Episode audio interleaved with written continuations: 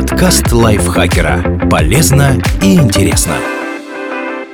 Всем привет! Вы слушаете подкаст лайфхакера. Короткие лекции о продуктивности, мотивации, отношениях, здоровье, обо всем, что делает вашу жизнь легче и проще. Меня зовут Михаил Вольных, и сегодня я расскажу вам о способах сэкономить на бытовой химии. Мы разберем 7 распространенных советов и расскажем, действительно ли получится сэкономить на этом, или вы просто потратите время и нервы, а сумма в итоге выйдет ничтожная.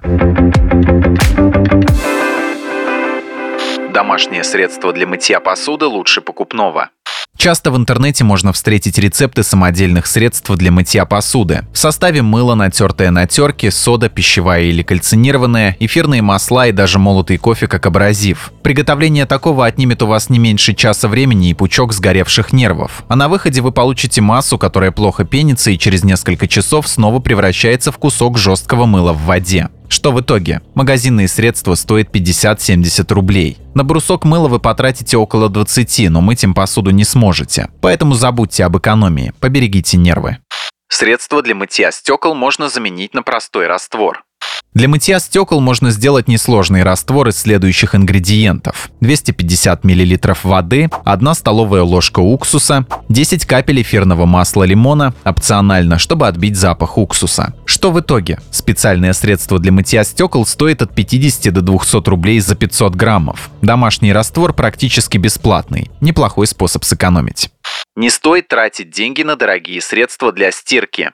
Состав дорогих и дешевых порошков не так уж сильно отличается. Практически все они содержат одно и то же. 5-15% анионных поверхностно-активных веществ, АПАВ. Растворяют жирные пятна и грязь, дают хорошую пену. Молекулы АПАВ заряжены отрицательно, поэтому могут деактивироваться в жесткой воде. Чтобы средство не теряло эффект, в состав добавляют циолиты и фосфонаты. 5% неоагенных ПАВ, НПАВ Вещества, которые не имеют заряда и поэтому жесткая вода им нипочем. Особенно хороши в удалении жирных пятен. Поликарбоксилаты. Используются в средствах, где нет или очень мало фосфатов. Смягчают воду, взвешивают частицы загрязнения, чтобы оно не осело где-нибудь в другом месте. В целом увеличивают эффективность стирки. Фосфонаты. Нейтрализуют ионы кальция и магния, которые могут снижать эффективность АПАВ. Другими словами, смягчают воду и делают ПАВ более эффективными. Циолиты также помогают АПАФ работать в жесткой воде. Щелочные агенты – карбонат натрия, силикат натрия – помогают удалять жирные загрязнения, смягчают жесткость воды. Гипохлорид натрия – хлорсодержащий отбеливатель.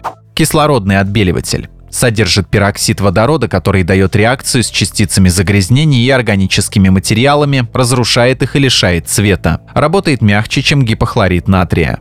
Оптический отбеливатель. Это флуоресцентные красители, которые светятся сине-белым в ультрафиолетовом свете. Сине-белый цвет делает желтые ткани белыми.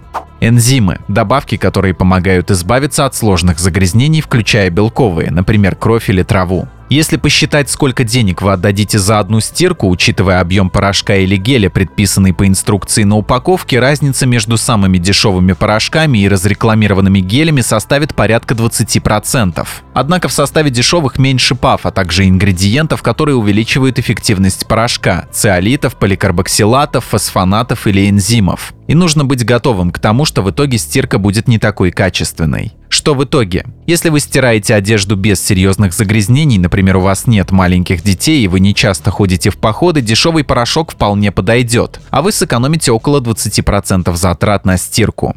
Можно не тратиться на детский порошок, он ничем не отличается от обычного.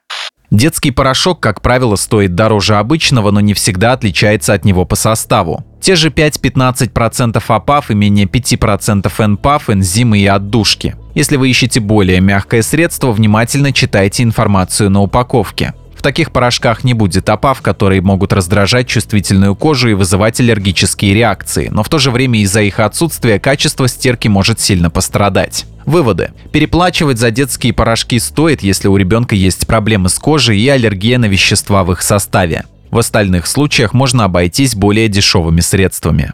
Покупать чистящие средства большими объемами дешевле. Чем больше берешь, тем дешевле получается. Такая мысль прочно засела в голове у потребителей и производители этим пользуются. Отсутствие круглых цен 39,89 рублей вместо 40 рублей и странные объемы 2,96 литра вместо 3 литров сбивают с толку. Часто выходит так, что продукт в маленькой упаковке стоит столько же, либо дешевле, чем в огромной пачке. И если хотите узнать реальную разницу, смотрите на ценники и сравнивайте вес. Что в итоге? Покупая большие объемы, сэкономить получится не всегда, поэтому обязательно пересчитывайте цену за грамм, чтобы не потратить лишнего. Ванну и унитаз можно очистить содой и лимонной кислотой.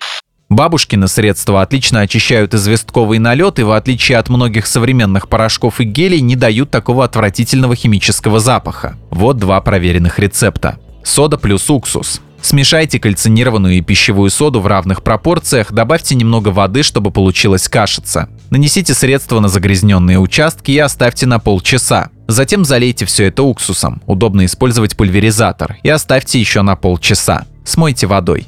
Лимонная кислота. Насыпьте лимонную кислоту на смоченный водой загрязненный участок. Почистите щеткой и оставьте на полчаса. Смойте водой. Что в итоге? В среднем средства для чистки ванны и унитаза стоят от 50 до 250 рублей. Сода же есть в каждом доме и стоит копейки, а на лимонную кислоту уйдет чуть меньше 100 рублей за 250 граммов, но хватит ее надолго. Сильно сэкономить на этом не получится, но при этом не придется страдать от ужасного химического запаха. Самодельный освежитель работает не хуже покупного. В магазинных освежителях может содержаться более 100 не самых полезных химических веществ, включая этанол, формальдегид, бензол, толуол, ксилол, полулетучие органические вещества и фталаты. Они способны вызывать головные боли, приступы астмы, затрудненное дыхание, дерматит, проблемы со слизистой. Если вам хочется улучшить запах в доме, попробуйте самодельные варианты с эфирными маслами, цитрусами, хвоей. Правда, эти освежители не обеспечат такого эффекта, как покупные аэрозоли с едким запахом. Что в итоге? У вас не получится сделать домашний освежитель настолько же эффективным, как покупной. Поэтому сэкономить вряд ли получится, но плюс в том, что он будет куда безопаснее. Значительно сэкономить на бытовой химии вам вряд ли удастся. Вы, конечно, можете полностью отказаться от нее и мыть, стирать и чистить только подручными средствами. Правда, при этом потратите больше времени, сил и нервов. Однако смысл в том, чтобы заменить некоторые покупные гели и порошки на домашние средства и всегда сравнивать состав и цены все же есть. Так вы сделаете шаг в сторону разумного потребления и заботы об экологии. Автор этого текста Ия Зорина, большое ей спасибо. Подписывайтесь на подкаст Лайфхакера на всех платформах, ставьте ему лайки и звездочки. Заходите к нам в чат в Телеграм, он так и называется «Подкасты Лайфхакера». На этом я с вами прощаюсь. Пока. Подкаст Лайфхакера. Полезно и интересно.